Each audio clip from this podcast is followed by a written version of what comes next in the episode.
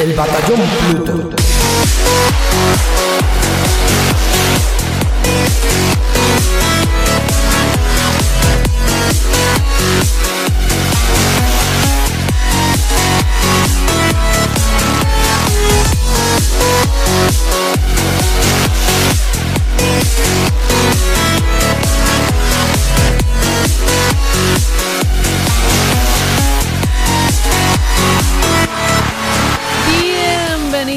A vuestra segunda casa, el Batallón Pluto, el programa sobre videojuegos más escuchado en Alexandria y el preferido de los bichos Buri.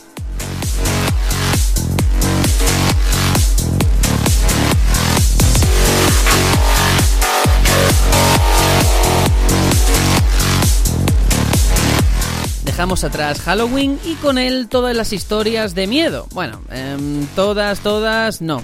Hoy tenemos cositas interesantes por parte de Nintendo, de Blizzard y una noticia que ya adelanto, una relacionada con Battlefield 1 y la idea de servidores alquilados. En fin, ya, ya veréis.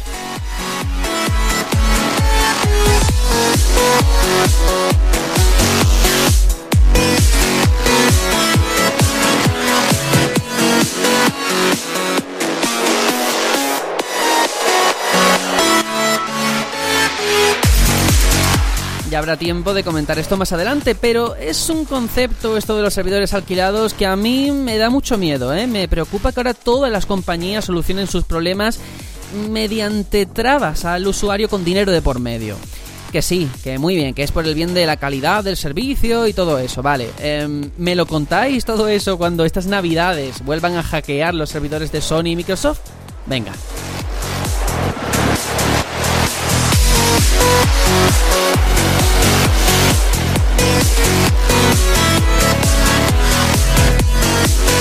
Bueno, mientras miro por la ventana en estos lluviosos días y me quejo como un viejo, paso a presentar a los miembros del batallón. Esta semana no está Tony, así que le voy a dar el paso a Aitor. Hola, hola. Hola, hola, ¿qué tal? Muy bien. Bueno, eh, antes que nada, la pregunta es obligada. ¿Qué te pareció el Madrid Game Experience? Bueno, te contesto con eh, llegué el último día, el martes, a sobre las diez y media de la mañana y a la una y media ya me estaba yendo para mi casita. Además, me encantó un tweet que pusiste que fue: eh, No lo han llamado Microsoft Gaming Experience porque era demasiado obvio, ¿no? demasiado, demasiado, sí, sí. Eh, un pabellón casi entero para Microsoft, eh, Sony y Nintendo esfumadas, eh, demasiado eSport y, la verdad es que muy, muy lleno de Dash. Y para mí lo mejor, la zona retro. Pero sin duda, ¿eh? Con diferencia. Pues sí, porque bueno, tú, tú viste el pressing catch ese que montaron, ¿no? Uf, madre mía, esa muchacha diciendo, venir, frikis, venir. Y yo, madre mía. Y un niño diciendo, mamá, esto es falso. Y yo, vámonos de aquí. Qué peligro. Fue horrible, horrible. Y encima, lo peor es la noticia que hemos tenido después de que ha tenido más visitantes que la Barcelona Games World. Un evento que estuvo años luz de lo que nos comimos aquí, ¿eh? Qué dolor. Madre mía, 125.000 engañados, o por lo menos yo me sentí engañado. Sí, yo, sí. si este formato sigue el año que viene, no voy a comprar entradas hasta que sepa qué va a venir. Porque de verdad, ¿eh? Con las expectativas que traía y lo que me encontré, madre mía. Pues sí. De hecho, no nos llegamos ni a ver porque cuando yo fui a las dos ya te habías vuelto tú y, y yo fui Pero ya con... estaba Hombre, en mi casa. tú ya te, te viste el percal y te fuiste, hiciste bien. Pero yo fui con, con mis amigos que ellos habían gastado 12 euros la entrada. Yo por suerte tenía el pase de prensa y no. Y me sentí mal por ellos porque es, es que no vale 12 euros lo que presenciamos allí, ¿eh? No vale 12 No. euros. Y las ofertas, super ofertas de estar aquí, tampoco te pienses que, que se bajan mucho del burro, ¿eh? ¿Qué va? O sea, al final es rollo todo. Bueno, eh, yo qué sé, vamos a intentar ser optimistas, a ver el año que viene qué pasa. Eso sí, el dinero no, no lo voy a poner por delante. O sea, primero que me digan quiénes van y, y lo que van a montar. Ay, ay. Y ya luego veremos. Bueno, le doy también la bienvenida a Juanjo una semanita más. Hola. Hola, hola, muy buenas a todos. Pues, pues nada, yo esta semana tranquilito en lo personal, no, no he tenido mucho lío, no he estado en ningún evento ni nada, eh, no he podido seguir haciendo cosas en mi casa de la habitación que estoy intentando reformar, estoy jodido por eso, tengo aquí mucho eco, pero nada, eh, tranquilito, jugando mucho al juego que voy a comentar hoy. Y nada, eso. Trabajado. Muy bien, te vas a montar los ecos un, un no son de sangre, ¿no? no, los, ecos de los ecos de sangre pasaron en Blueport, ahora son, otros, son otro tipo de cosas. Bueno, muy bien, pues nada, si os parece vamos con el sumario para contaros todos los contenidos del programa de hoy.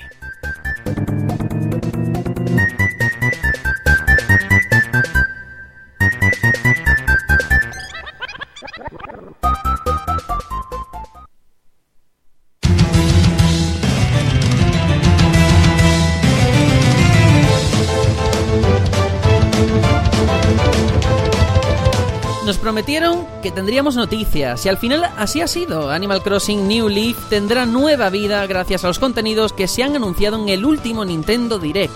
Hablaremos de todo eso y también de Mitopia, el RPG para Nintendo 3DS que nadie se esperaba.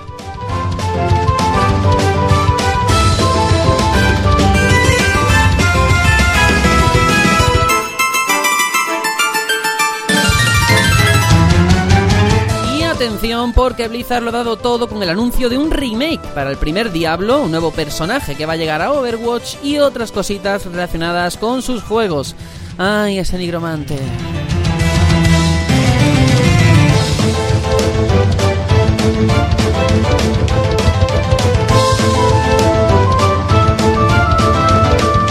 Y hay mucho más como la noticia sobre el precio que tendrá el alquiler de los servidores de Battlefield 1 y que no hace presagiar nada bueno para el sector.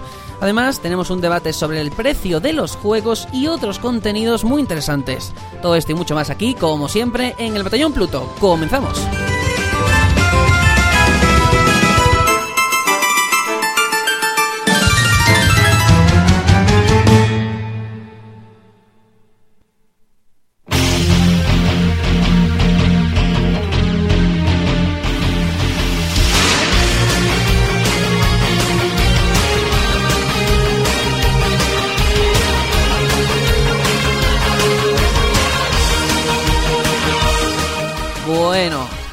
Con la que estamos jugando. Yo no sé, Aitor, si esta semana con el Madrid King Experience y todas las cosas del día a día, te ha dado tiempo a jugar mucho, poco, pero bueno, a ver qué, título nos traes.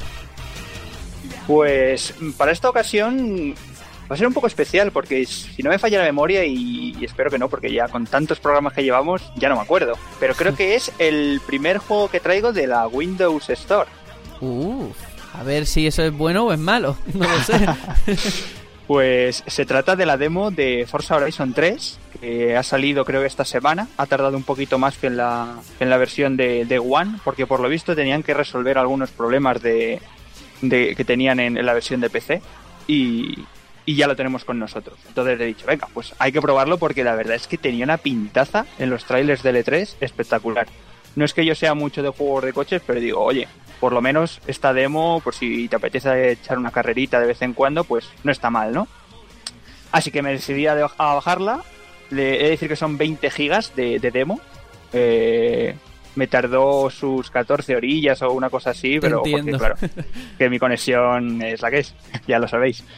Y, la verdad es que tenía, tenía un poco de miedo porque hace poco eh, Microsoft también puso en, esta Windows Store la demo de, de Record, que también me la, me la bajé, pero esta demo, no sé si sabéis que eh, era de un único uso y eran 30 minutos del juego en completo, ¿no? una vez pasados Sí, sí, una vez pasados estos 30 minutos ya no podías jugar más, tenías que comprarlo obligatoriamente. Se marcaron un Nintendo, ¿no?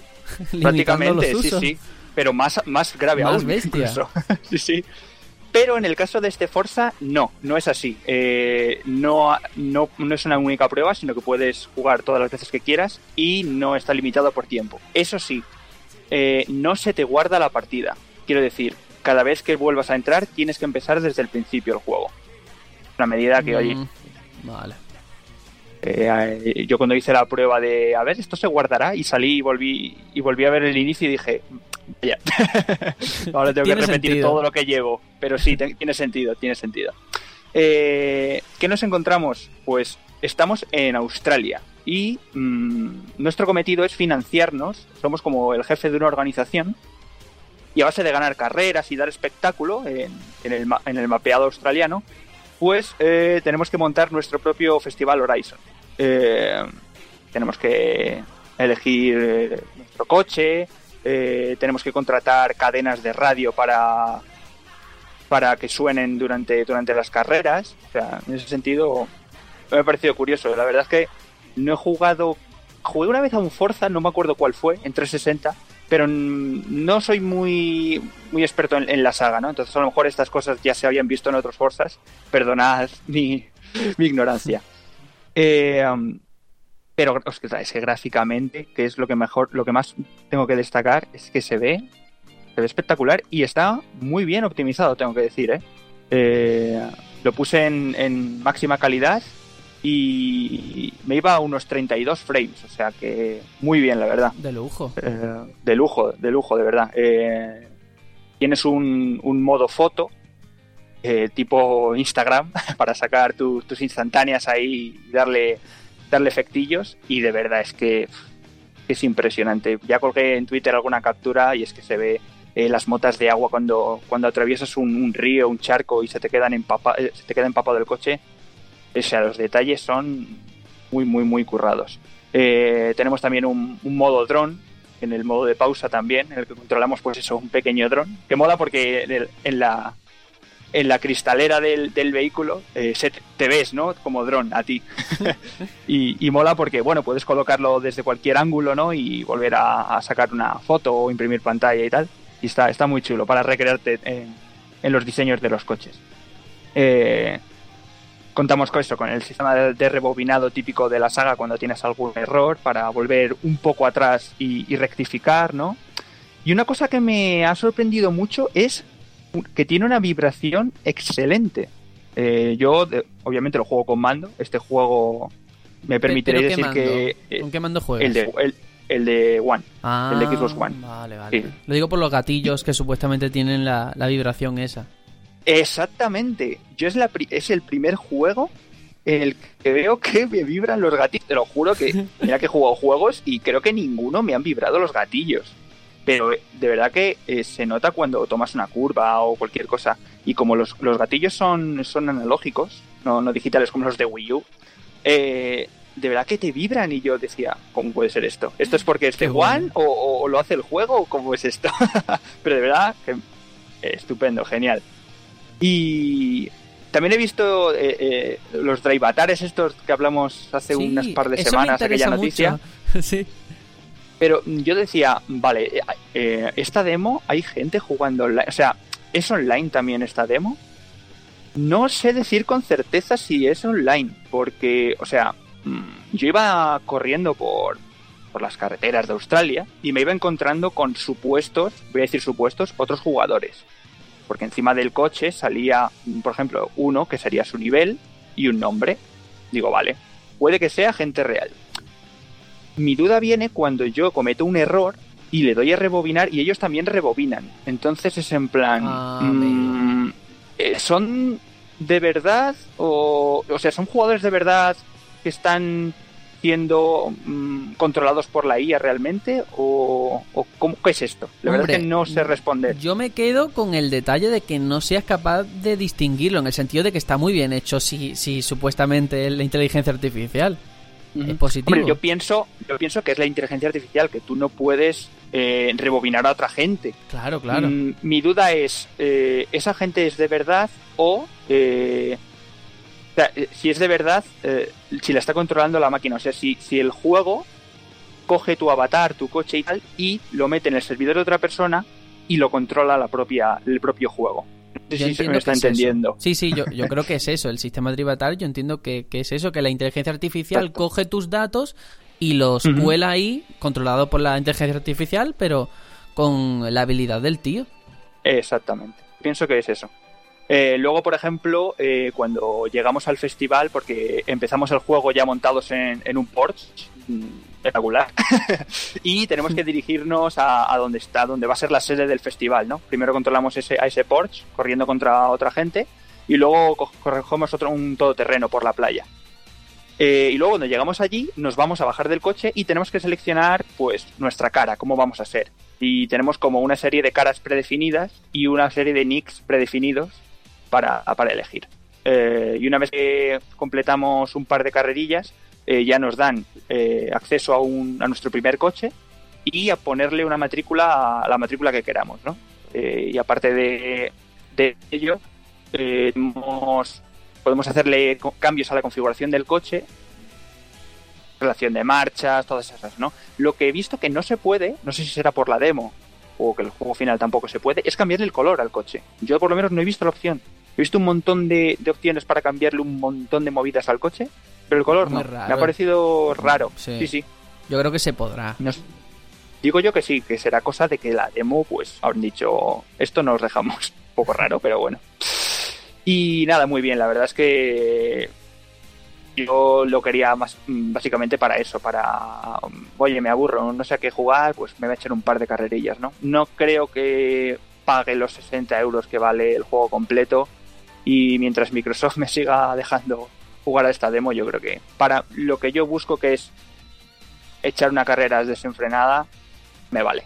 ¿Y, y qué tal el mundo abierto? Pues nos dan una porción de mapa, eh, bueno, no sé si decir pequeña, o sea, quiere decir, si vas en coche, o sea, si vas andando te va a parecer súper grande, ¿no? Pero en coche Claro. a lo mejor no se hace tan, tan, tan grande, ¿no? Mm, es eso, o sea, a ti te sueltan, eh, tú tienes que eh, seleccionar, o sea, tienes que ir buscando gente a la que retar eh, a carreras.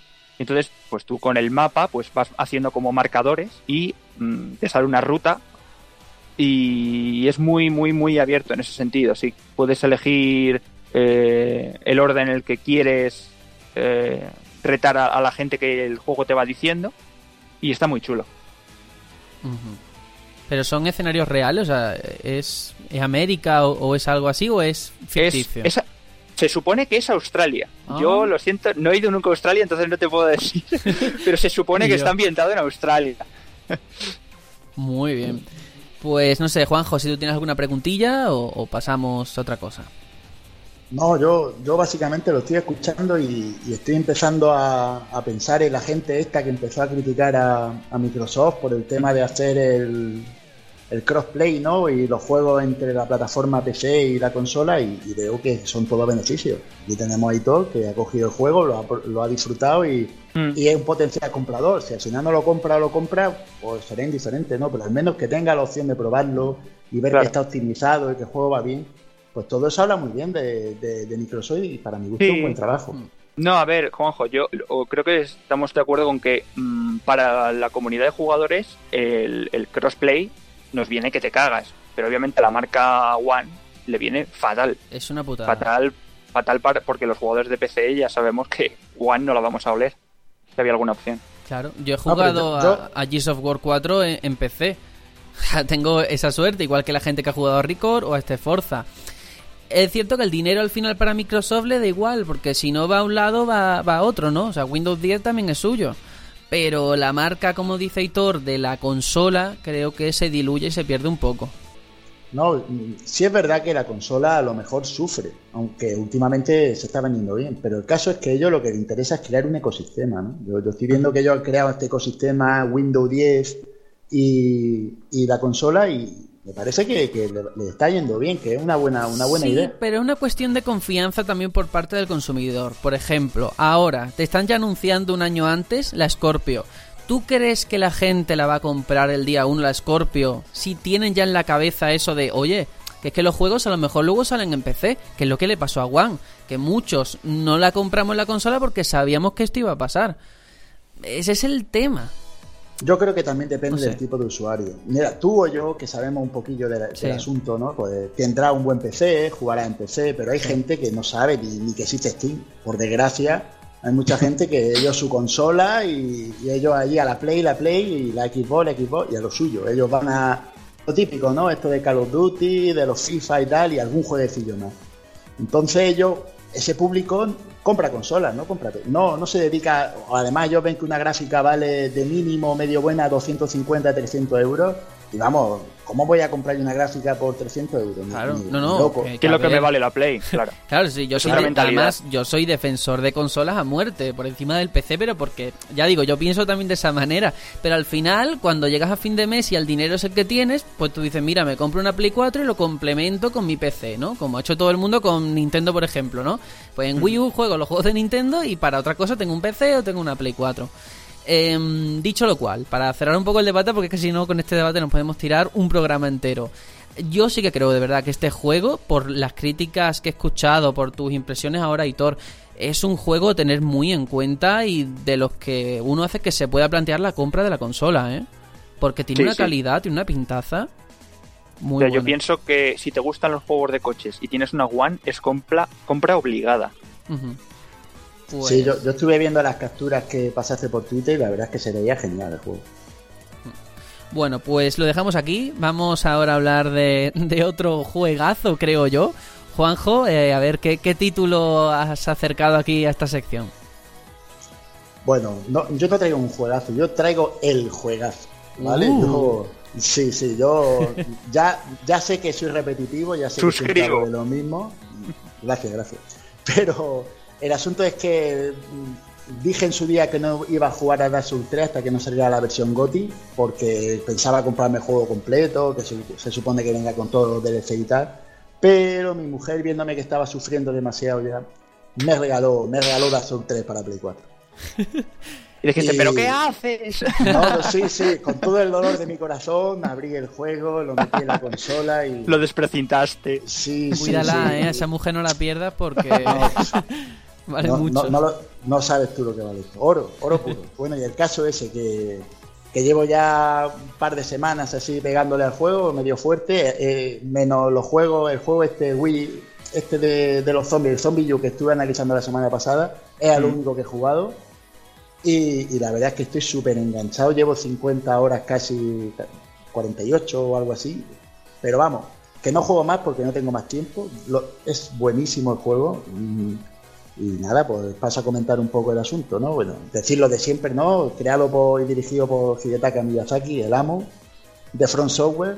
Y como datos que he ido recabando por ahí, porque bueno, he estado buscando un poquillo y tal, tenemos 10 clases de personajes, los, típicos más o menos de, de, la saga, ya sabéis, un hechicero, un clérigo, el caballero melee, lo típico. 45 enemigos nuevos, así para ir viendo dependiendo de la localización, 15 bosses, eh, de los cuales algunos son obligatorios y otros son opcionales dependiendo de las zonas que encontremos o que queramos acabar, 100 armas distintas, 40 conjuntos de armadura y, las configuraciones que podamos hacer combinaciones entre ellas, 200 objetos distintos incluyendo anillos, hechizos, piromancias, consumibles y todo ello en 12 áreas en total. Una, una locura de juego súper amplio, grandísimo y estéticamente se ve genial, emplea el motor de Bloodborne y, aunque sufre un poquito, yo por lo menos me he dado cuenta de que tiene algunos bajones de frame. Intenta ir a 30 estables, pero de vez en cuando tiene alguna caidilla. Pero está jugando en Play 4, ¿no? Sí, sí, sí. Vale, vale. Mi, PC no llega todavía a eso. Esperemos que Black Friday me supla ese, ese fallo, pero bueno, de momento en Play 4. Y, ya digo, emplea el motor de Bloodborne y, se ve muy bien, es precioso, es el, el, Soul más bonito que hay, gráficamente, evidentemente, de última generación. Y, eso, unos fallitos gráficos, pero bueno, nada que, no, no se perdone. Además, los juegos de Front Software ya se sabe que no son lo que es técnicamente prodigio, aunque artísticamente son una maravilla. El juego está lleno de detalles, además, detalles que que tiene mucho que ver con la saga. Es un juego que, si tú has jugado los anteriores Soul, lo vas a disfrutar muchísimo porque te vas a dar cuenta de miles de detalles, miles de cositas que se vieron en los anteriores y, localizaciones enteras que estuvieron en los anteriores juegos y que ahora las volvemos a ver y, todo llama a la nostalgia, llama a rejugarlo, a, a verlo muy, muy bien. Y nada, pues la historia en los anteriores juegos todo giraba en torno a la llama y en este juego ya gira en torno a la ceniza, ¿no? Es posterior y claro, después de la llama viene la ceniza y aquí como que se intenta reavivar la ceniza. Aunque eh, el lore no, no, se explica muy bien, pero bueno, como en todos los Souls, el lore lo tienes que buscar. No, no lo vas a encontrar, no se te va a presentar, no se te va a plantear. O tú lo buscas o no lo encuentras y, hay gente que ni le interesa. Y, nada, por otro lado, una cosa que me ha gustado es que no se ha dado de lado a Dark Souls 2 y su lore, que la gente estaba un poco asustada con eso, ¿no? Porque como no lo hizo Miyazaki directamente, Miyazaki como que dejó el proyecto mientras que estaba haciendo Bloodborne, se pensaba la gente que, bueno, este como no es su, su juego, iba a hacer una de Kojima, que es lo que no ha hecho él, lo raja de ello, pero no, lo, ha incluido y, Sí, sí, y nada, yo a mí eso me ha gustado mucho, ¿no? El, tema del lore de la Soul incluido, armamento y tal, estado muy bonito, a mí me ha gustado bastante. Y después una cosa interesante que han incluido de Bloodborne es que los jefes tienen dos formas distintas de actuar. Cuando les quitemos más o menos la mitad de vida, cambia su patrón de ataque, cambia. Normalmente es como se que cabrones se mosquean y entonces se ponen más duros, empiezan a o, tiran con un arma más en vez de una llevan dos y y la verdad es que te cambia el, tema del, jefe final del boss y está bastante guay. Eh, también una, cosa nueva son las artes eh, de arma, que eso no se había visto en ningún Soul anterior, ¿no? Mm, tú coges el arma y aprendiendo, dependiendo del arma, tiene una diferente arte distinta, una combinación de botones, una postura, y entonces así pues cambias el, uso normal del arma y utilizas un arma que utiliza maná, que esa es otra de las cosas que, han cambiado con respecto a los anteriores Souls. Los anteriores Souls, las magias tenían un número de usos limitado, excepto Demon Soul, que es eh, esto nace en Demon Soul, lo del maná para la magia. Y como este juego es un homenaje a toda la saga, incluyendo Demon, incluyendo Bloodborne, no solo los Dark Souls, pues han incluido este. Igual que el Santuario de Enlace, que es una, no una copia, sino una especie de, de homenaje a lo mismo que se veía en el nexo de, de Demon Soul. Y, bueno, el multijugador online está muy bien, es al estilo Dark Souls 2. Pueden haber hasta seis eh, jugadores a la vez en, multijugador jugando en la misma zona, increíblemente divertido. Una, eso es una jauría, ahí todo el mundo pegándose y matándose, la verdad que está muy bien si es lo que te apetece en ese momento. Y, los escenarios son al estilo Dark Souls 1 o Bloodborne, ¿no? Más verticales, eh, con muchos atajos, muchos recovecos, muchas zonas ocultas, que si alguna pared que si le da un golpe coge y se y, te da un, para llegar a un sitio diferente. La verdad es que, se parece mucho a la Soul 1 en esto y a mí pues, pues me gusta. Y, el juego es totalmente un homenaje. El juego es un homenaje al lore de toda la saga. Eh, muchas referencias en atuendos, en armas, en objetos, localizaciones, incluso referencia en los escenarios, está, está todo muy bien. Y para mí, ya concluyendo un poco con el análisis, tengo que decir que objetivamente hablando es el mejor Soul que hay. Porque yo así jugando ya, eh, he jugado todo y, yo me he dado cuenta de que más o menos jugadores, si te pones a ver por foros, por YouTube y tal, hay, aunque todos los jugadores picamos un poco de todo, hay tres jugadores, tres tipos de jugadores básicos, ¿no? Que está el típico que solo juega a la aventura, que seguir avanzando, matando bosses y yendo por los escenarios tal. Después está el jugador que le gusta desentrañar el lore, que es el típico que va por los NPC a desbloquear el tema, a ver eh, los armamentos y los objetos, la, historia que tiene, que de dónde se saca la historia de Dark Souls, de ir leyendo mucho en las descripciones y tal. Y después está el jugador de, de lo que es el multijugador. Hay gente que le encanta el multijugador online, que para eso Dark Souls 2 era perfecto, y este juego, objetivamente hablando, es el que mejor reúne las condiciones de estas tres cosas. Después, subjetivamente, cada uno tendrá su favorito. A mí, por ejemplo, Dark Souls 1 dentro de, de todos los juegos, de, los cinco, si contamos Demon y Bloodborne, es el que más me gusta, pero porque es el primero que jugué y le tengo un cariño especial. Pero si tengo que hablar de manera objetiva, creo que este juego es el mejor de todos con, con diferencia. Además. es el que mejor reúne todo. Y desde tu punto de vista, no sé si estarás de acuerdo, eh, mm, para mí desde luego este es el más accesible para la gente, pero claro, no sé si es porque es más fácil o porque estamos más entrenados de, los juegos anteriores, no sé cómo lo ves. Pues es, que es el, asunto. El juego, si yo no lo puedo decir ahora mismo de manera objetiva porque yo no es el primero que juego. Pero yo en la dificultad de combate sí que veo que tiene dificultad. Lo que pasa es que facilidades, pues veo que es más fácil porque hay más hoguera y al haber más hoguera, pues evidentemente pasas la zona, llegas ahí, guardas y si mueres vuelves desde, desde, más cerca. Pero lo que es el juego, si lo que estamos hablando es el, juego normal y corriente contra los NPC y tal, yo creo que la dificultad está más o menos igual. Lo que pasa es que estamos entrenados, estamos muy resabiados yo al primer Dark Souls me pillaban en casi todas y ahora pues suelo quedarme con, las trampas y tal. Ya cuando entro en un sitio, lo primero que hago es mirar para arriba, me encuentro a los enemigos colgados. Eh, y es un juego muy vertical y, claro, ya, ya, sabe uno de qué va la cosa. Pero no, no, creo que sea Perdón, perdón, Aparte es, es, menos engorroso si, si os paráis también a pensarlo. El tema de que se pueda viajar desde un inicio, de que cuando te tomes un frasco de estos te sigas moviendo y no te pares en el sitio. Eso es verdad. O sea, digamos, hay cosillas, la velocidad a la que se efectúan los combates, rodar, todo eso, el tema del peso, que se ha, se ha reducido, eh, creo que de un 75, o sea, del 50% que era antes al 75% cuando ya empiezas a rodar mal. O sea, todo eso influye, quieras que no, mm, vengas de nuevas o, ya tengas un callo ¿no? en, este, en esta saga.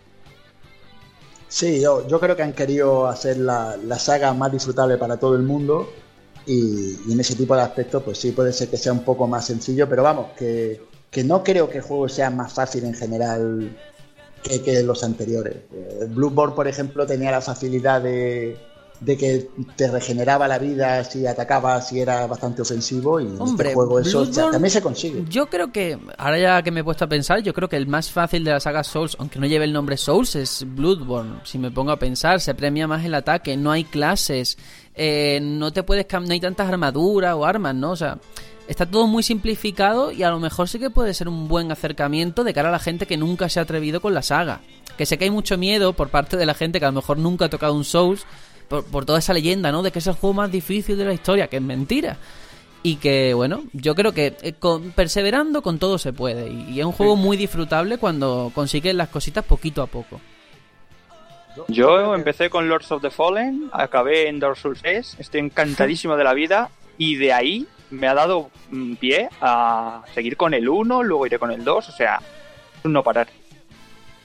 Yo, creo que más que disfrutable estos juegos lo, que hacen es que te gratifican muy bien. Tú, tú lo sufres porque juego hay momentos en los que estás con el píxel de la muerte, ¿no? Que está ahí que te queda nada de, vida y el otro también le quedan un par de toques y cuando te lo carga en ese momento tu, tu sensación de reconfortar, de, haberlo conseguido es muy la gratificación es muy buena. Y juegan con eso, juegan en, tenerte en tensión para que tu sensación sea de, de haberlo conseguido, de decir, ahí está el tío y, para mí eso es lo que lo grande de Dark Souls, que te, ponen en un brete para que tú seas capaz de, sacarte las castañas del fuego y que no te las saque nadie. Y eso la verdad es que, que a mí por lo menos lo que pienso que hace que el juego sea tan grande. Bueno, por cerrar un poquito el tema, em, ¿es tu firme candidato al GOTI? Eso, vamos, sin dudar. Y como dice algún compañero aquí del podcast, ese es mi GOTI de la vida. El goti de la vida, vale. Nos quedamos con eso. Bueno, pues yo voy a hablar de un juego del que tenía muchas ganas. No sé si vosotros conocéis quién es Taisuke Kanasaki, seguramente no, pero si os digo juegos como Another Code o por ejemplo Hotel Dusk, seguro que esos juegos lo asociáis porque fueron posiblemente dos de las mejores obras que tuvo Nintendo DS en su momento. Y claro, cualquier fan de la novela interactiva, de la aventura gráfica, esperaba con mucha gana lo que pudiera hacer este hombre ahora en 3DS. Y ese juego, eh, bueno, se ha llamado el sucesor espiritual de, las aventuras de los juegos de Think, de la extinta empresa Think. Y el juego se llama Chase Cold Case Investigation, ¿vale? Em, este juego, si lo veis, si veis un, frame, alguna imagen, veréis que el protagonista es clavado al prota de Hotel Dusk pero idéntico, que de hecho yo creía que era una continuación o algo. Y, no, no tiene nada que ver, pero bueno, se ve que los artistas han tirado de, mucha inspiración anterior. Y este juego, pues eh, bueno, os lo voy a resumir rápidamente como si fuera un capítulo de Mentes Criminales o de, o de CSI o de alguna cosa de esta chunga que ponen en, en la tele que, que no ve nadie nunca. Pues eso, tristemente es así. O sea, yo me acuerdo de verdad con Another Code, con Hotel Dash, con todos estos juegos, que las tramas eran tramas adultas, eh, eran complejas, estaban bien hechas. Y aquí ya de entrada la eh, ocupa simplemente la aventura dura una hora, una hora y media si me apuras, con lo cual vale, el juego eh, vale 6 euros, eso es verdad. Pero una hora de juego eh, se antoja muy corto. ¿Y qué pasa? Que el argumento es muy simple, cargado de tópicos y mm, bueno, pues para que lo entendáis, básicamente es como un departamento de policía dedicado a investigar los casos que se han quedado abiertos, que han quedado archivados. Y un día reciben una llamada de que, bueno, pues un caso que ocurrió hace cinco años, que parecía que era un accidente sin más, resulta que alguien, una voz misteriosa, le dice que no, no era un accidente, que ahí hubo alguien que, que hizo que se cometiera un crimen. Y ese es el principio de una aventura muy corta, muy simple, en la que como en otros juegos de, Nintendo DS del estilo, pues toca mm, analizar los entornos, ir pinchando, ir haciendo interrogatorios, pero todo está tan simplificado y es está tan mal hecho, me da mucha pena, porque de verdad, a mí me encantan las obras de, de este tío y lo veo como que o no le han dado el dinero para hacerlo o no lo entiendo, porque el protagonista y su ayudante es como una especie de, de Sherlock Holmes y, John Watson, pero versión cutre, cutre, cutre, no se saben las motivaciones. El protagonista es borde porque sí, nadie te dice por qué trata tan mal a la muchacha. Y, y ya digo, me ha dejado muy mal sabor de boca porque está cargado de tópicos, el final es abierto y a mí me da la sensación de que a lo mejor, a lo mejor, por intentar justificar el contenido tan pobre que ha salido de este Chase Cold Case, puede ser que a lo mejor sea episódico. Por intentar entender qué ha pasado ahí. Porque 6 euros por una hora de juego y un final que ya os digo que queda abierto, pues puede ser que a lo mejor el plan sea continuarlo más adelante.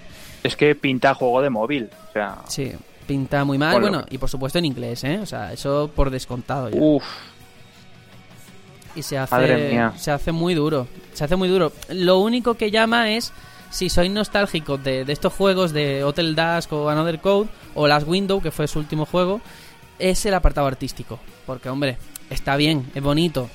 Pero incluso ahí, si me apuras, estamos en 3DS. En 3DS seguimos sin modelados 3D. Eh, no tiene efecto 3D, eso os lo digo ya de antemano.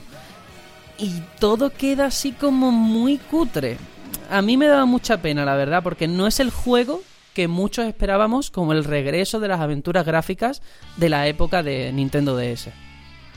La verdad. O sea, mm, pero mm, ¿qué novedades? O sea, no, por lo que estás contando, parece como que no tiene novedades el juego. No, no, pero no es que no tenga novedades, es que da un paso atrás. Que eso es peor todavía, porque si reciclara, tú dices, bueno, lo que ya funcionaba, pues no lo cambies. Pero aquí, por ejemplo, eh, todas las fases de los interrogatorios mm, es que no hace falta ni leer. Tú le das a la A continuamente y te saltan dos opciones. Y siempre es una verdadera y otra falsa. Pues tienes un 50% de posibilidades de acertar.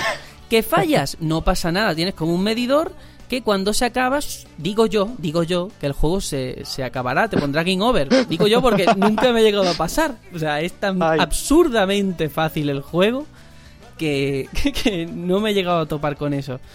Y la música, pues igual, muy descafeinada, música así noir de fondo, mucho jazz, para que no se haga muy, muy monótono. Pero no sé, no es el juego que muchos esperábamos. Yo sé que hay, mucha gente que estaba muy pendiente, porque además tú ves fotos y es verdad que es bonito, pero porque el artista que está detrás dibuja bien, ya está pero es que se queda en eso, es tan superficial todo que es una pena. Mm. ¿Pero el juego son fotografías o es animado? Mm, eh, no sé cómo decirlo, está animado, pero poco animado. O sea, son muchas imágenes. A lo mejor, por ejemplo, es una imagen del tío fumando, ¿no? Y a lo mejor el humo. Está parada. claro, a lo mejor el humo sí que está animado, pero toda la imagen es estática. Entiendo. O sea, que mm, en ese sentido tampoco te dice nada. es muy, triste. Y como detalle... Entiendo que, entiendo que es digital solamente, ¿no? Claro, ha salido solo en digital y como detalle decir que lo ha distribuido Arc System Works. O sea, la compañía esta que está detrás de juegos de lucha y demás, que no sé, yo creo que se la han jugado muchísimo. Han dicho, vamos a sacarlo, a ver si la gente pica, a ver qué pasa pero que sí, que vale 6 euros. Yo sé que mucha gente se excusa con eso, pero eh, yo creo que eso no, no lo salva. Así que nada, tristemente eso es... Eh, no sé si vosotros recordáis a Think, al estudio Think. Eh, no, al estudio no, pero los títulos que has mencionado, Teldas, eso sí, muy míticos. Nunca he jugado ninguno porque no me ha llamado nunca, pero si me dice que están bien, a lo mejor le puedo dar un tiento. Pero no, al estudio no lo conocía pues sí, ya digo, hicieron Another Code, Hotel Dash, Last Window, Little King Story, por ejemplo, en Wii. Es una compañía que, cerró hace ya tiempo, ¿eh? Cinco años hará, o seis, o seis años. Acabó en bancarrota. Y es una pena porque tenía muy buenas ideas. Y digo, bueno, mira, el director que parece que ha conseguido que sus proyectos sigan adelante. Y, y por ahora no le ha ido bien, ¿eh? Y hablamos de un señor que en Japón es súper conocido, ha tenido mucho éxito, tal. Pero, mm, no sé, se ve que todavía no ha llegado su gran obra. Ya veremos si es episódico y a lo mejor eso redime un poco lo que es el proyecto, pero a día de hoy... A mí lo que me sorprende es que un juego de este tipo en el que importa tanto lo que te digan eh, al investigar las cosas, que sepas de lo que estás tratando, no lo hayan doblado. Es que no solo es este, sino yo recuerdo Hotel Das tampoco lo, llegaron a doblar, ¿verdad? O sea, a doblar, a traducir. Sí, sí, yo creo que no, que tampoco, pero porque es un género muy de nicho. Eh, ya no te hablo solamente de Hotel Dusk o este, sino eh, Phoenix Wright, por ejemplo. Que también las últimas entregas nos han llegado en inglés porque es cierto que no tiene mucho público. Pero bueno, mucho poco. es como Layton, ¿no? Claro, exactamente. Y también depende de la compañía que tengas detrás. No es lo mismo tener Capcom, lo de Phoenix Wright, que tener a, Nintendo o a Level 5, ¿no? Eh, todo eso influye mucho. Así que nada. Simplemente eso, que la gente que a lo mejor le tuviera ganas y estuviera pendiente, yo me reservaría esos 6 euros, vería qué pasa, a ver si finalmente es episódico y a lo mejor el, segundo episodio tienen en cuenta todo lo que ha pasado y no se gasten ese dinero. Y, y ya está, es lo único que puedo decir. Así que nada, si os parece, vamos con la actualidad, porque tenemos muchas cosas por parte de compañías como Nintendo, de la, que hemos estado hablando ahora, y también de Blizzard y otras más.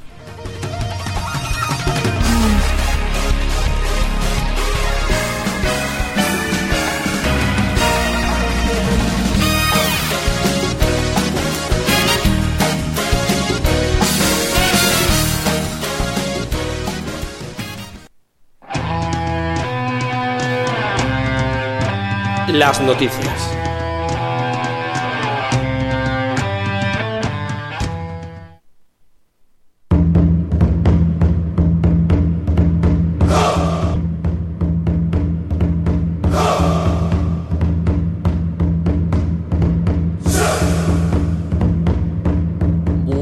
La primera noticia, hay que decirlo, tenemos ese Nintendo Direct enfocado a Animal Crossing que ha insuflado de, vida nueva al juego, el juego que salió hace ya bastantes años, y ha vuelto a hacer que todo el mundo esté pendiente de lo que van a ser las nuevas actualizaciones.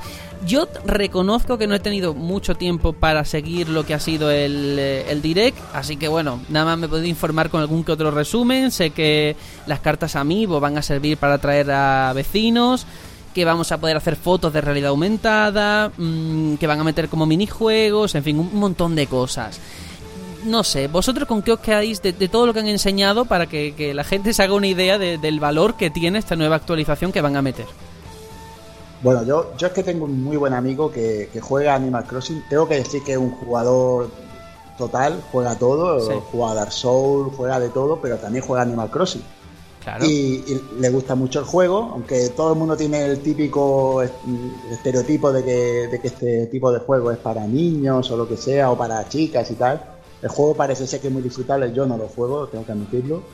Y, está súper emocionado, ¿eh? dice que el juego le han dado un, lavado de cara que increíble, que el juego parece otro. Dentro de, de que el juego sigue siendo lo mismo, la actualización lo cambia bastante. El tema de, de la interacción con los, con los amigos, el tema de, de, que ahora se pueden vender cosas y ya no está todo centralizado en ese personaje que había, no me acuerdo del nombre, pero hay un personaje que es el que centralizaba antes las ventas y ahora parece ser que, cada uno puede vender.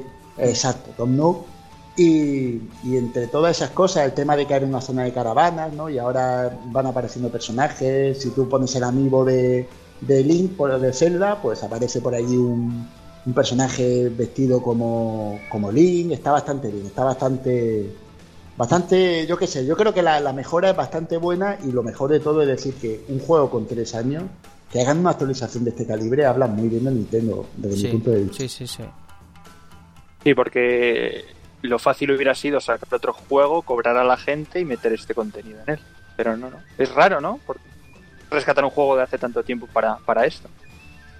Sí, dicen, mm. dicen por ahí que, que el juego, la actualización básicamente lo que querían era hacer el tema de los amigos y las cartas y tal, que incluirlas para ganar dinero, ¿no? Porque básicamente que la gente se compra amigos y lo utilice.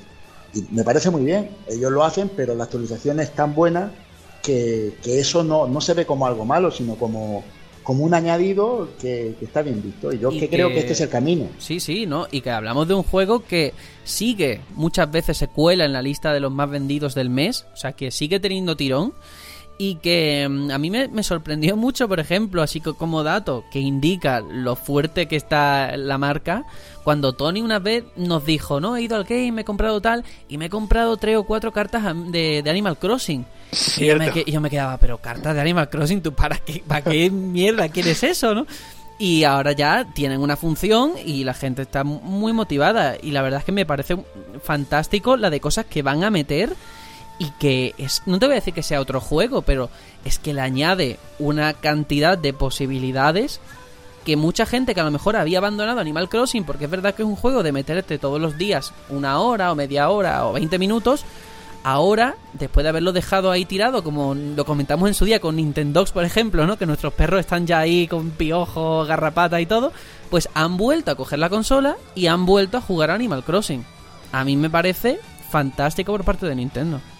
Eso sí, yo vi una foto de la utilización de los amigos de, Breath of the Wild y de verdad, ¿eh? no me podréis negar que, madre mía, a mí me daba un poquito de grimilla ver al Link, o sea, el lobo, sí, con cara, o sea, vestido como de persona, muy mal, muy mal todo. Eso también, también lo he visto yo. Y, de hecho, otra cosa que también, no sé si la habréis visto porque las redes sociales ha volado, la mención que hay en el juego de Wii U.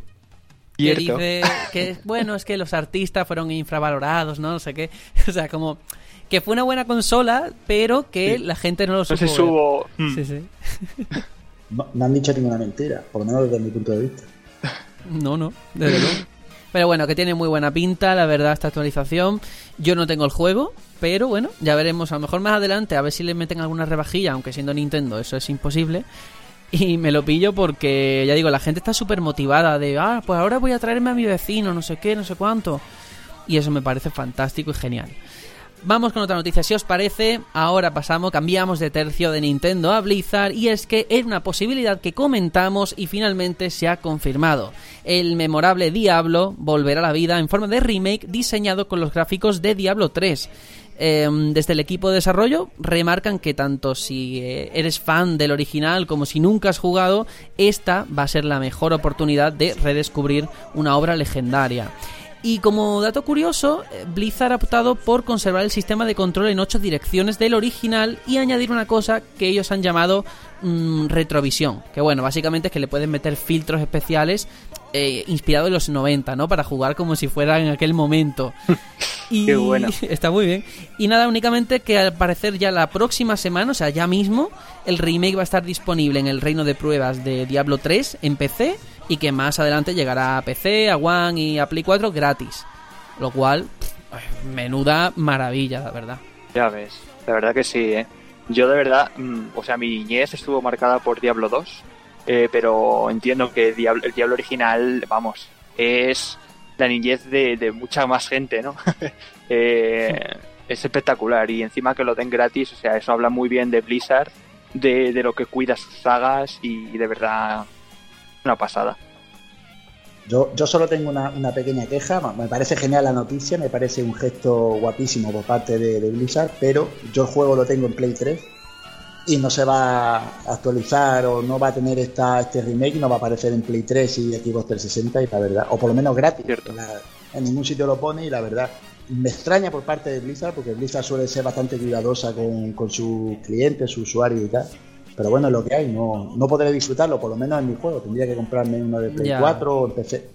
Ya, pero tú sabes que llega un momento en el que es un dinero hacer esos ports a consolas que ya supuestamente la gente no juega, que es mentira, porque hay mucha gente, pero es así.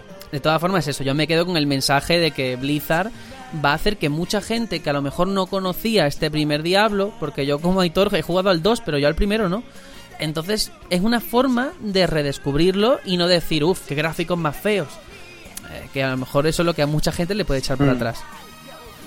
Sí, sí, porque el juego hoy día es bastante duro. ¿eh? Si tú te pones a jugar al original, que por ahí lo puedes encontrar, lo puedes descargar, en el emulador este Box lo puedes usar, el juego es muy durito. Hoy día sería, bastante difícil que alguien disfrutara de ello. Es de echarle mucha paciencia. Pues sí. Bueno, pero es que Blizzard además tuvo más cositas, porque esto de, la BlizzCon y toda la movida que han montado ha dado para, para muchas cosas. ¿eh? Hemos tenido también un nuevo personaje para Overwatch que ya se venía rumoreando, se ha confirmado, es Sombra, que va a ser una temible hacker de origen latino. Eso me da muy mal rollo, la verdad, pero bueno que eh, bueno pues va a llegar dentro de nada la próxima semana. También lo van a meter ya en el reino de pruebas para ver cómo funciona y demás. Y pues lo han descrito como un personaje ofensivo que puede hackear las habilidades de los rivales. Y también lo han hecho la presentación con un cortometraje muy cortito, animado, que está muy chulo. O sea, a mí me encanta, eso tengo que decirlo, cómo Blizzard cuida sus juegos mm, durante, bueno, toda la vida útil de, la generación. Este es el primer paso, ¿no? De todo lo que le queda a Overwatch.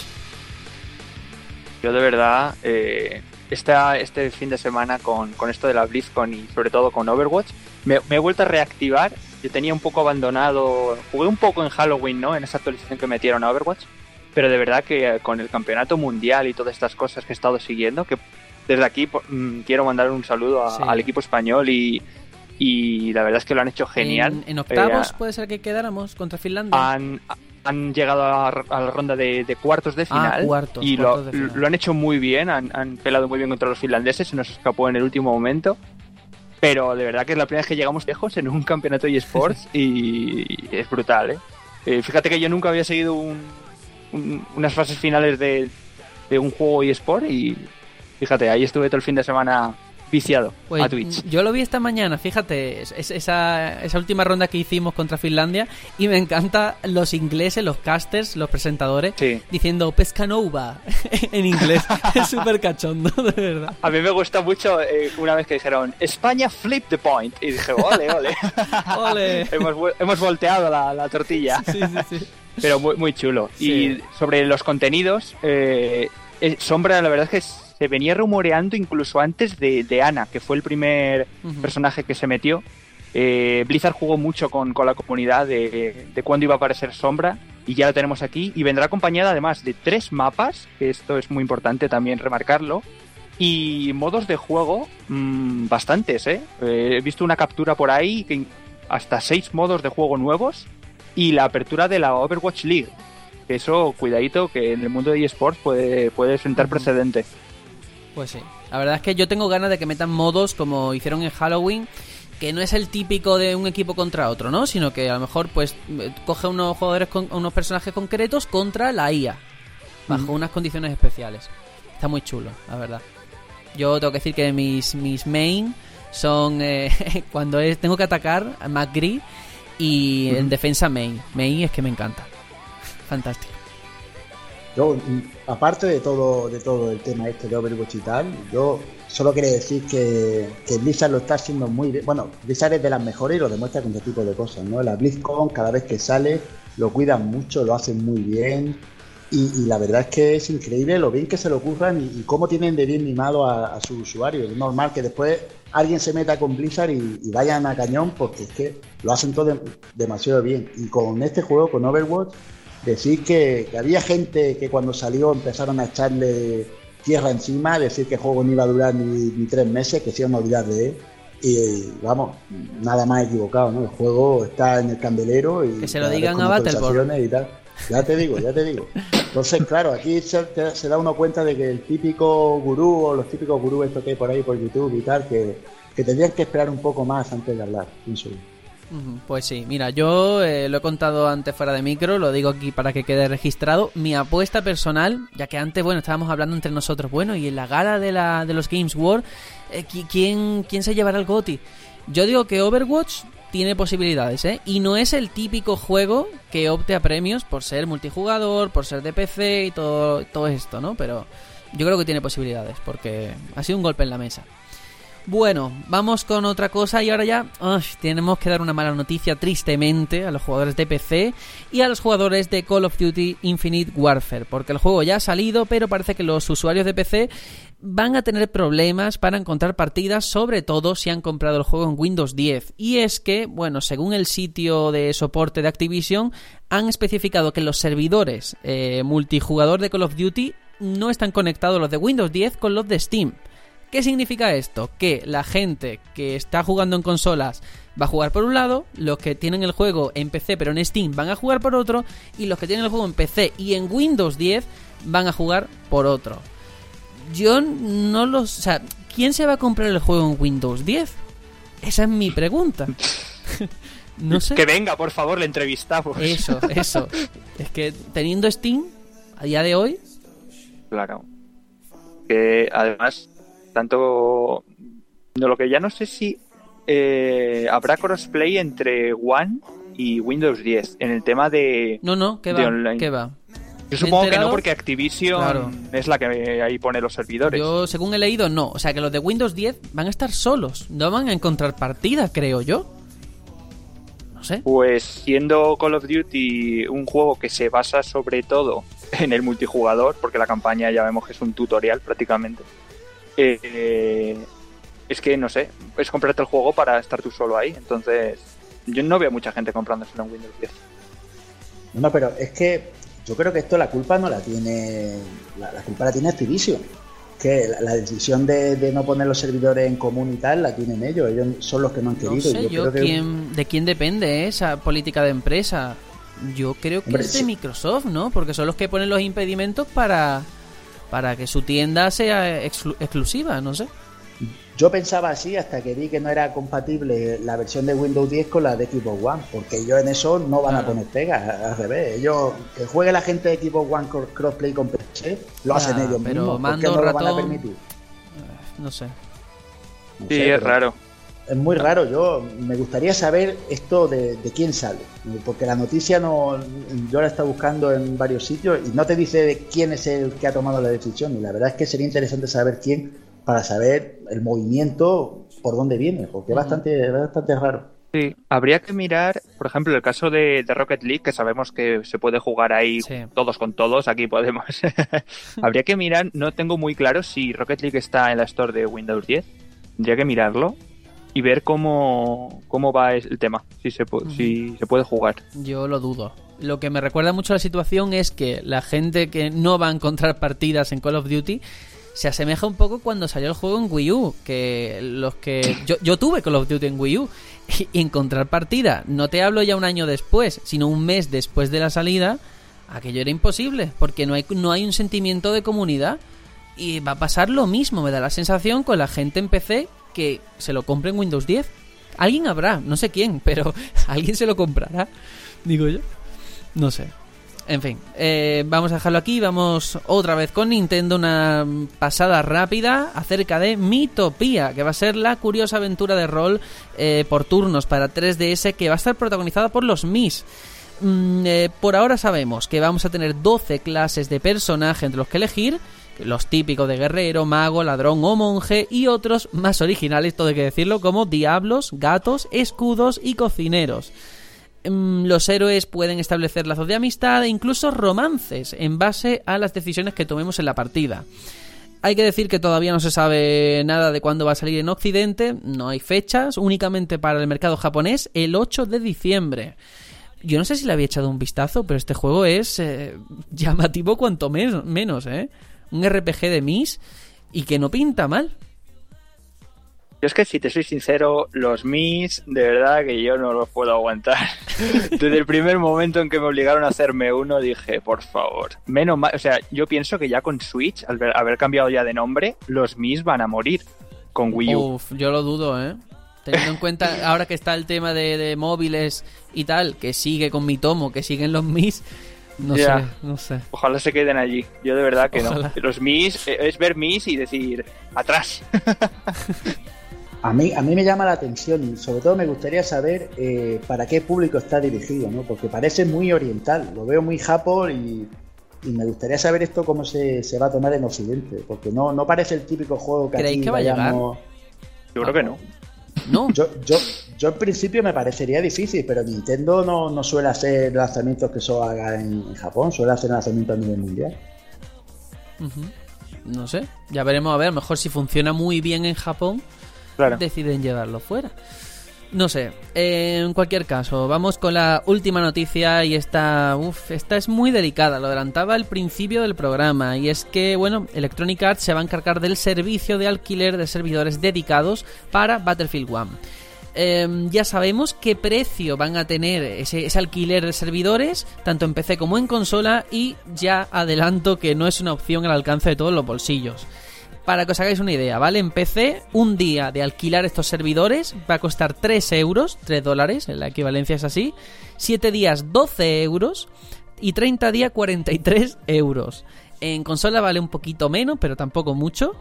Y ah, yo creo que esto sienta precedentes para mal. O sea, tener que pagar unos servidores dedicados. Madre mía, 3 euros por jugar un día. eh, Creo que estamos locos. Esto ya se pasa de castaño oscuro. Y, y más en consola, porque en consola estás pagando internet, el Sí, juego, sí, sí. el plus o el gold, lo que tú quieras, y aparte un servidor. Venga, tío, ya. Eh, o sea, vete. El Vete problema es que habrá quien lo pague. Y eso es lo que al final hace daño. Porque si todo el mundo nos cerrásemos en banda, esto no prosperaría, creo yo. No. Yo espero que no prospere, te, te soy sincero. Porque sí es verdad que a lo mejor el que pague, pues obviamente, digo yo, que tendrá mejor conexión y se notará a la hora de jugar. Y eso va a establecer como dos niveles, ¿no? Y al final, en juegos en los que se busca un poco la igualdad de todo el mundo, eh, esto va a, a desvirtuar la balanza, ¿no? Y al final puede que todo el mundo al final acabe pagando. A mí no me gustaría, la verdad. ¿eh?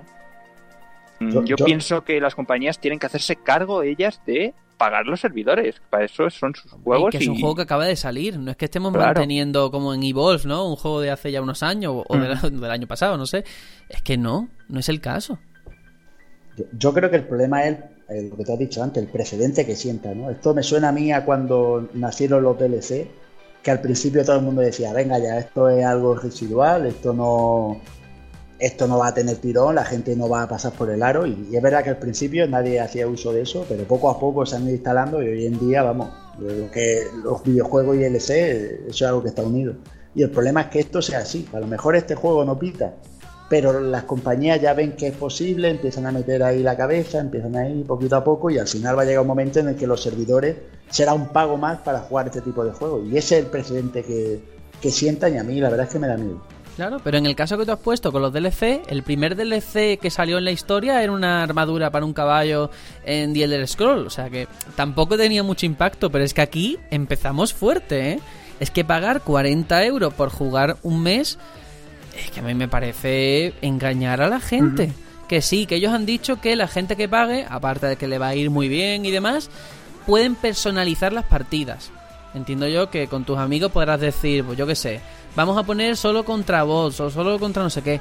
Imagino yo, pero vamos. Es que nada podría justificar esta decisión, bajo mi punto de vista. Pero nada. Es que eso que tú acabas de decir cambia la experiencia del juego y eso es un problema. Es un problema porque no es el mismo juego el que juega Battlefield 1 eh, sin pagar el servidor al que lo juegue pagando. Entonces ya ahí A estamos hablando de juegos claro, a lo mejor solamente te meten con gente que esté en el servidor dedicado, ¿no? Claro. No, y lo que tú has dicho, si la, si la partida puede modificar el sistema de juego, ahí estamos hablando de juegos distintos. Y ahí ya sentamos el, el- el mal precedente de que con un mismo, mismo juego la gente juega dos cosas diferentes, dependiendo de si pagas o no pagas el líder. Eh, es como cuando tú sacas un DLC y el contenido del DLC mm, solo es disfrutable para el, que, para el que lo paga y el que no lo paga pues no tiene, por ejemplo, ese arma que él tiene y que está súper chetada. Sí, como World of Warcraft. Exacto, eh, eh, eso es un problema para mi gusto. Eso es lo- son las malas prácticas en este tipo de cosas.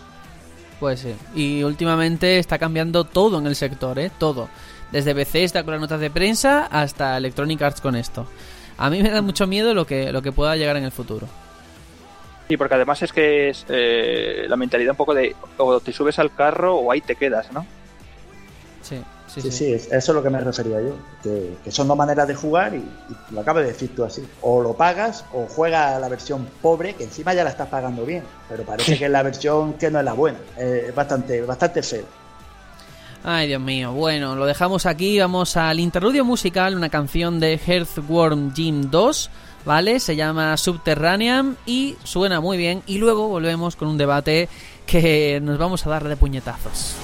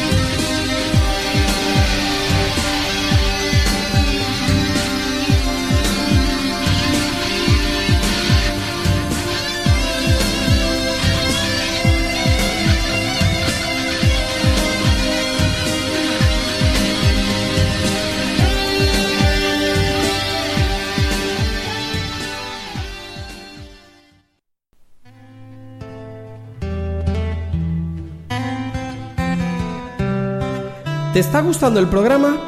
Puedes seguirnos cada semana en iBox, iTunes y en nuestra web elbatallonpluto.com. Y recuerda que puedes mandarnos un mensaje a nuestra cuenta de Twitter, arroba el a la página de Facebook o al correo info arroba elbatallonpluto.com. Leeremos todos los mensajes y si enviáis algún audio, aparecerá en el próximo programa. Únete y sé parte de este batallón.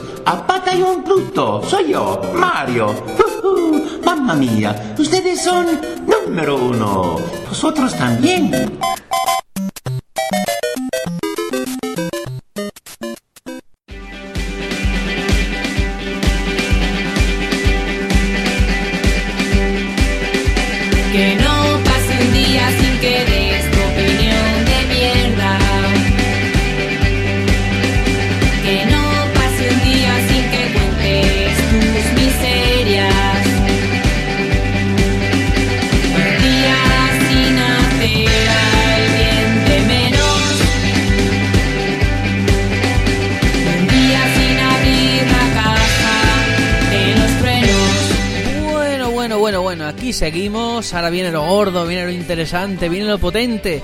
Y es que traemos el tema de la semana, un tema que sacamos aquí a debatir relacionado con la industria, con los videojuegos y con todo esto que tanto nos gusta. Esta semana, además, es un tema muy controvertido, muy complicado el que tenemos por delante. Yo no sé qué opinión tienen ni qué postura van a adoptar mis compañeros, lo cual hace que tenga un poquito más de gracia todo esto.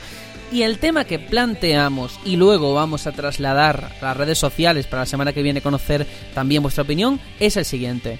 ¿Deben mantenerse los precios de los juegos o por el contrario revalorizarse con el tiempo como por ejemplo ocurre en otras artes?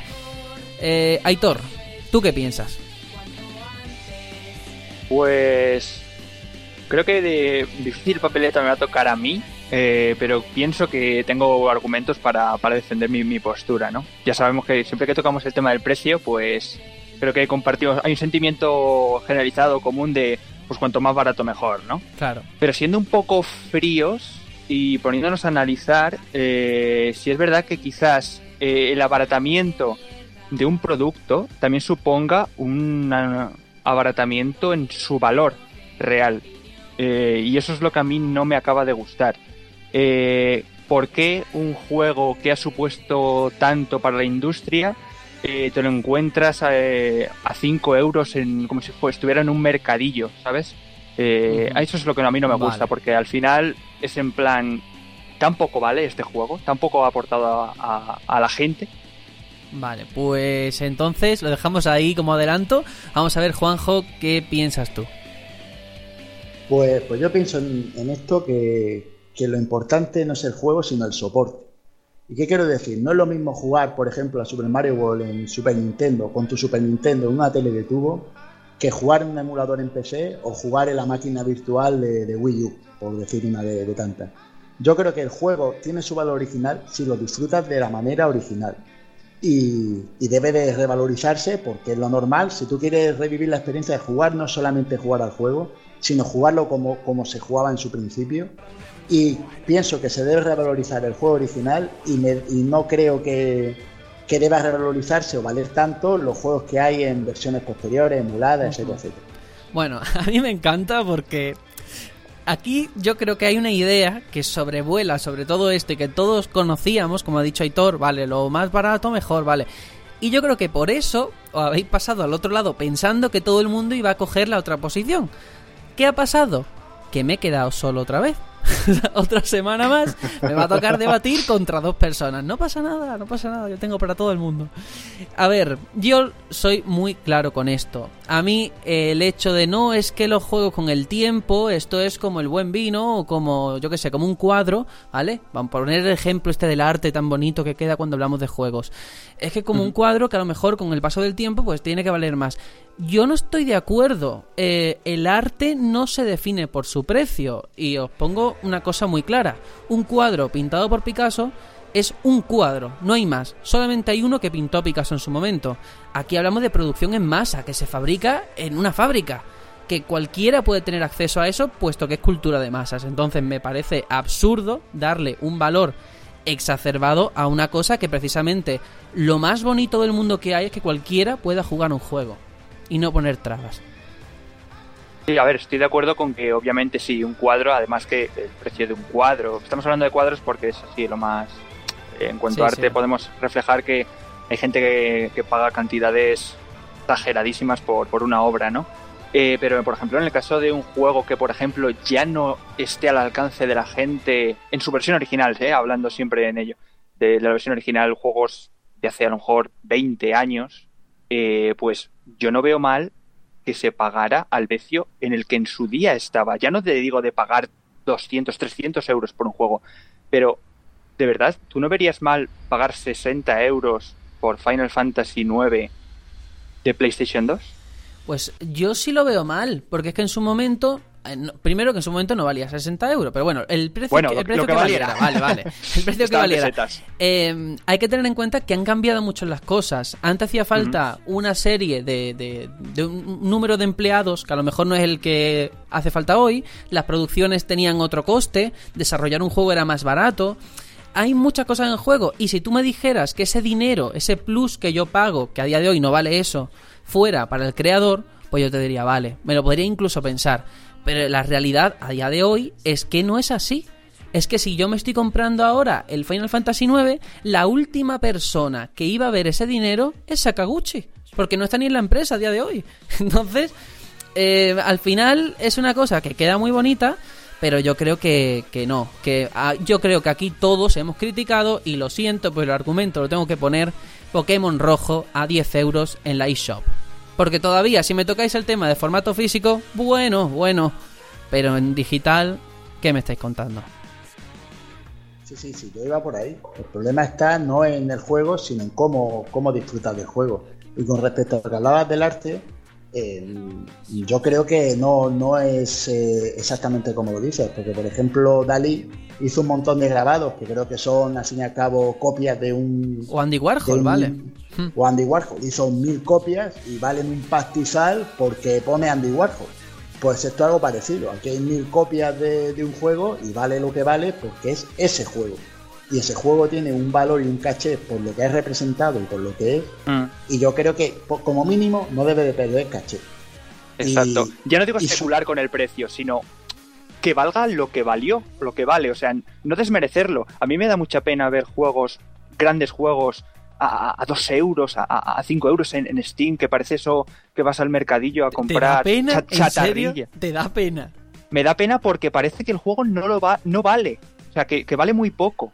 Pero yo creo que eso es un problema cultural, ¿eh? Mm, eh, Que algo por valer más dinero, pero eso que nos lo han inculcado a todos, ¿eh? Todo hay que decirlo.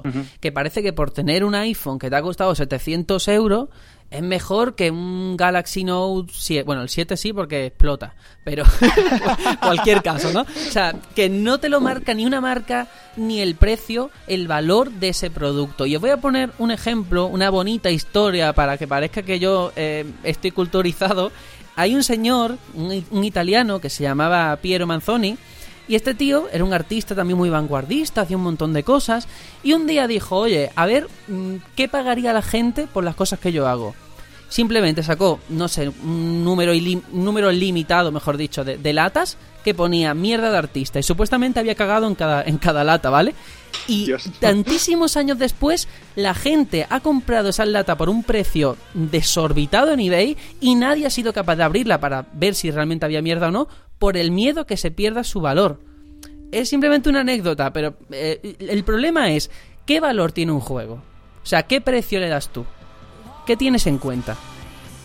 Es que... Pues si ha supuesto, si ha supuesto algo para, para la gente, para la industria, si ha habido un avance real en la industria gracias a ese juego, eh, si ha sido valorado por la crítica, no la crítica de decir, es que tiene muchos dieces, no, sino que la comunidad de, video, de, de videojugadores eh, les dices el nombre de ese juego y dices, ese es un grande, ese, ese marcó, me marcó en mi infancia, me marcó en X época y ese juego vale lo que vale. Eh, estoy Sí, pero- dispuesto a pagar los, los 60 euros por, por pagar ese, por ese juego, por jugarlo. Pero yo estoy un poco entre medias, porque yo pago por ese juego, pero por el juego original. Me vengo a referir. Es que para mí Sí, jugar sí. no es, no solo jugarlo, como tú has dicho antes, a mí me da pena ver un juego en Steam a 2 euros. Es que yo creo que un juego emulado no vale nada. Yo personalmente, yo Pero no compro estás, un estás juego- confundiendo emulado con digital, ¿eh? Para mí es lo mismo. ¿eh? Para mí el juego, si no es original, es una emulación o una copia del juego original que se disfrutaba en la máquina original, con la experiencia original, el pad original, el- la televisión original. Es que todo es diferente. Es Vale, que no es lo mismo te- voy a cambiar, te voy a cambiar eh, todo. The Last of Us, un juego actual. ¿Me dices que ese juego no vale 60 euros? Vale, Aitor, Uncharted 4. vale. Em, dentro de dos años, ¿vale? Pues no irnos muy lejos. Si tú ves en Steam que Dark Souls durante un día, no te digo ya ni para toda la vida, durante un día de forma exclusiva va a valer 2 euros en vez de 70 pavos. pues a- a mí se me parte el corazón. Venga ya, ¿te sentirías ofendido? lo- Un poco, sí. Venga. Para mí uno... O sea, un, Yo, un pues juego yo me que- alegraría. Yo me alegraría porque mis amigos que a lo mejor no se hubieran gastado en la vida 70 euros van a tener la posibilidad de descubrir un juego que a lo mejor les cambia Siendo la vida. egoísta, sí, siendo egoísta, a todos nos viene genial que esté, Claro. vamos, y si nos lo regalan, mejor aún. Pero pensando en el juego, en el producto, en los que, las personas que lo hicieron, a mí me da pena. Me da pena que un juego tan grande esté, vamos, como Battleborn. Ahí, eh, por favor, compradme. No sé, no sé, es que no sé qué decirte realmente porque es que si nos ponemos así, si es por el valor que ha tenido en la industria, ¿vale? Alex- el Alex Kidd original, ahora mismo, eh, yo no entiendo mucho de estas cosas, pero no vale tanto en comparación con otros juegos de la época. Y todo el mundo estamos de acuerdo en que es una obra maestra, ¿vale? El Alex Kidd. Y sin embargo, tú buscas el ET o el Superman 64 y cuesta la vida encontrarlo y vale un dineral. Y, y la calidad es totalmente opuesta, ¿no? Entonces, al final, ¿con- ¿por qué nos movemos? ¿Por la oferta y la demanda? ¿Por lo que a ti te ha llamado? ¿Por la nota que tiene en Metacritic? ¿En qué quedamos? Pues eh, yo quería hacer un inciso con el tema que has dicho del Alex Key, porque es un dato curioso, es un, es un ejemplo curioso. El Alex Key es un juego que ahora mismo es que yo no sé ni siquiera si existe en versión cartucho, porque es un juego que venía con la Master System, supongo que te referirás a esa versión que es la más famosa, y venía en la, en la memoria de la consola. Entonces, por el Alex Key se paga dinero, incluso bastante, por el libro de instrucciones. Ya ves. Porque es un, es un juego que es difícil. Vamos, yo que yo no lo he visto nunca en físico, supongo que A mí esas cosas me dan pena. A mí eso sí que me ofende y me da pena. Porque eso, ese dinero no va al creador, no va a nadie. Va Es que al ese- tío que, que ha sido tan frívolo de decir, pues voy a poner el manual de instrucciones a 200 pavos. Sí, sí, sí, estoy de acuerdo Sí, contigo. pero eso no es la industria, eso es el mercado. ¿de acuerdo? Yo me refiero, yo hablo de la Claro. industria. Y la industria en particular, yo pienso que, que con el tema, por ejemplo, el de este juego, eh, no vale nada el juego si tú lo juegas emulado, porque es que está en todos lados. Tú quieres jugar a cualquier juego de cualquier plataforma antigua, te metes en internet, escribes, te buscas el emulador, te buscas el, el run set y tienes todos los juegos de la plataforma gratis, cero. ¿Por qué? ¿Y por qué la gente después paga lo que paga por el juego original? Ya. Juanjo, pero a ver, es cierto que si nos metemos en temas antiguos, es cierto que es más complicado. Pero va- vamos a trasladarlo a día de hoy. Zombie U ha estado a 5 euros en game. Eh, ¿Qué te quiero decir? O sea, que al final Espérate, es lo que hay. Espérate dentro, espérate dentro de 10 años y mira a ver lo que van a valer los juegos de Wii U.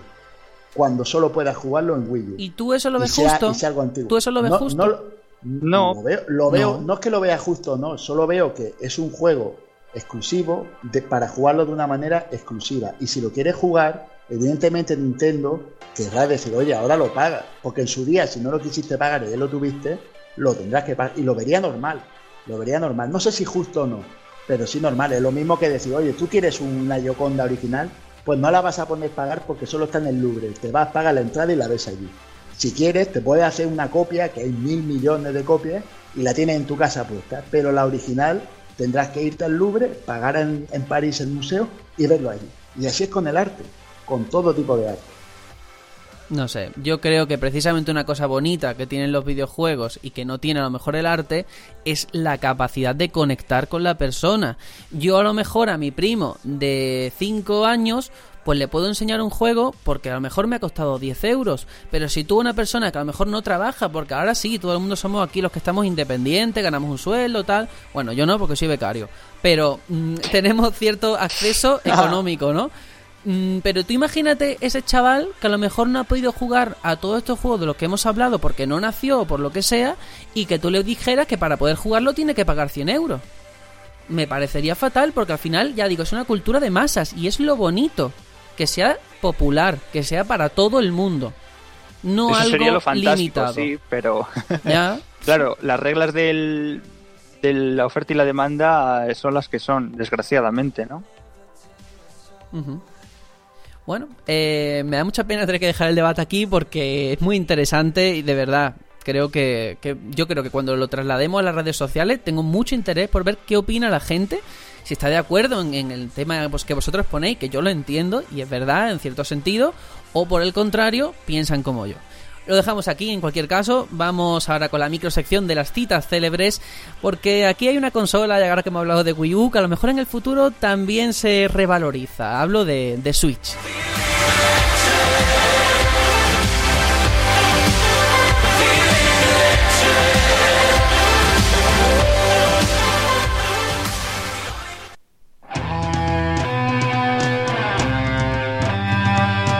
Citas célebres.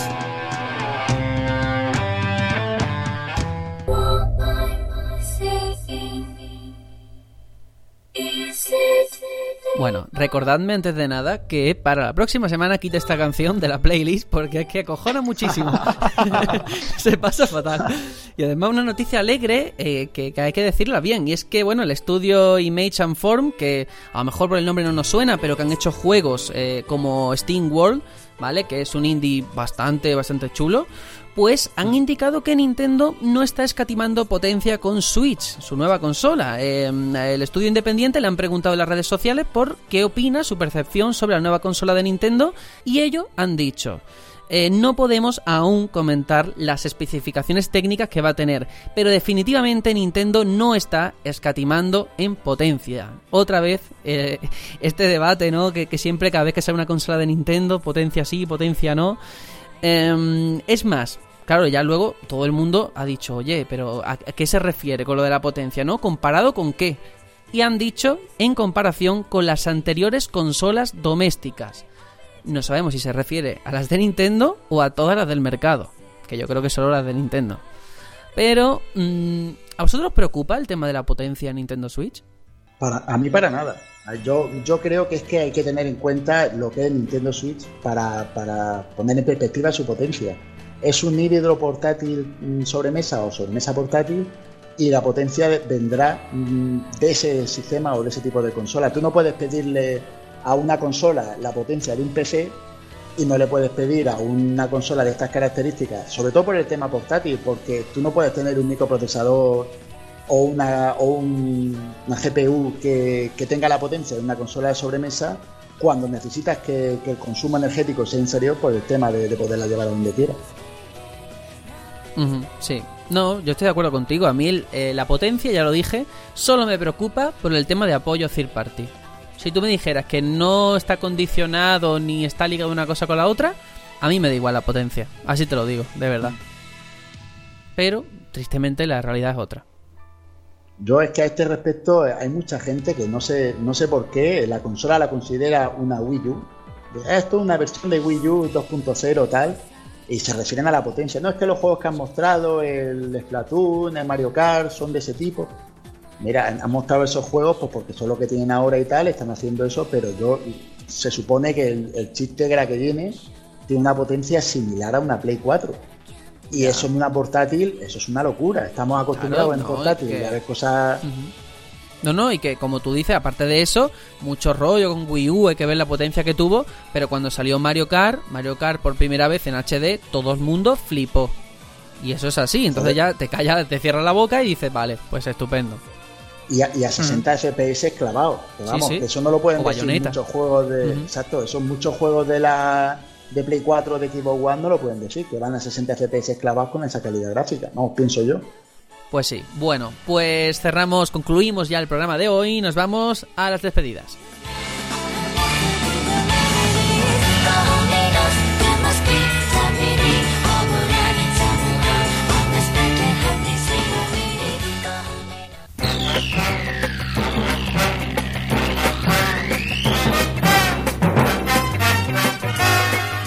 Bueno, bueno, bueno. Pues nada, nos vamos ya, nos despedimos. Aitor, ¿qué te ha parecido todo el, el tema de hoy, el debate y las noticias en general? Pues muy interesante y estoy un poco en sintonía contigo. Tengo ganas de ver la gente que de, de qué lado Sí, está, sí, ¿no? sí. Porque la verdad es que es, es interesante, es interesante. Sí, por ahora tengo que decir que he perdido ¿eh? todas, las, todas las votaciones que se han hecho. Mi, mi bando, mi postura siempre ha perdido. Espero que esta vez reciba más apoyo. Pero bueno. Juanjo, que nos vamos también. Pues, pues, no, quería decirte que es que como eres defensor de causas perdidas, pues suele pasar este tipo de cosas, ¿no? Pues sí. Pero no, pero en general me ha, gustado bastante, me ha parecido un debate bastante chulo, siempre desde respeto y cada uno aportando su opinión y, nada, muy bien, me ha gustado mucho el programa y deseando que llegue la semana que viene para seguir hablando de más cosas. Pues sí, de hecho eso, eh, si en este, en este debate o en los sucesivos o en cuanto a una noticia concreta queréis dar vuestra opinión, recordad que lo podéis hacer por los comentarios de iVoox, en Twitter, enviando una nota de voz, que además la, la podemos poner aquí en el programa, info arroba elbatallonpluto.com para mandarla y que tenemos todas las vías de contacto abiertas. Y nada, nos despedimos, nos vemos la semana que viene con más aventura, más diversión, pero nuestro estilo de siempre. Chao, chao. Adiós.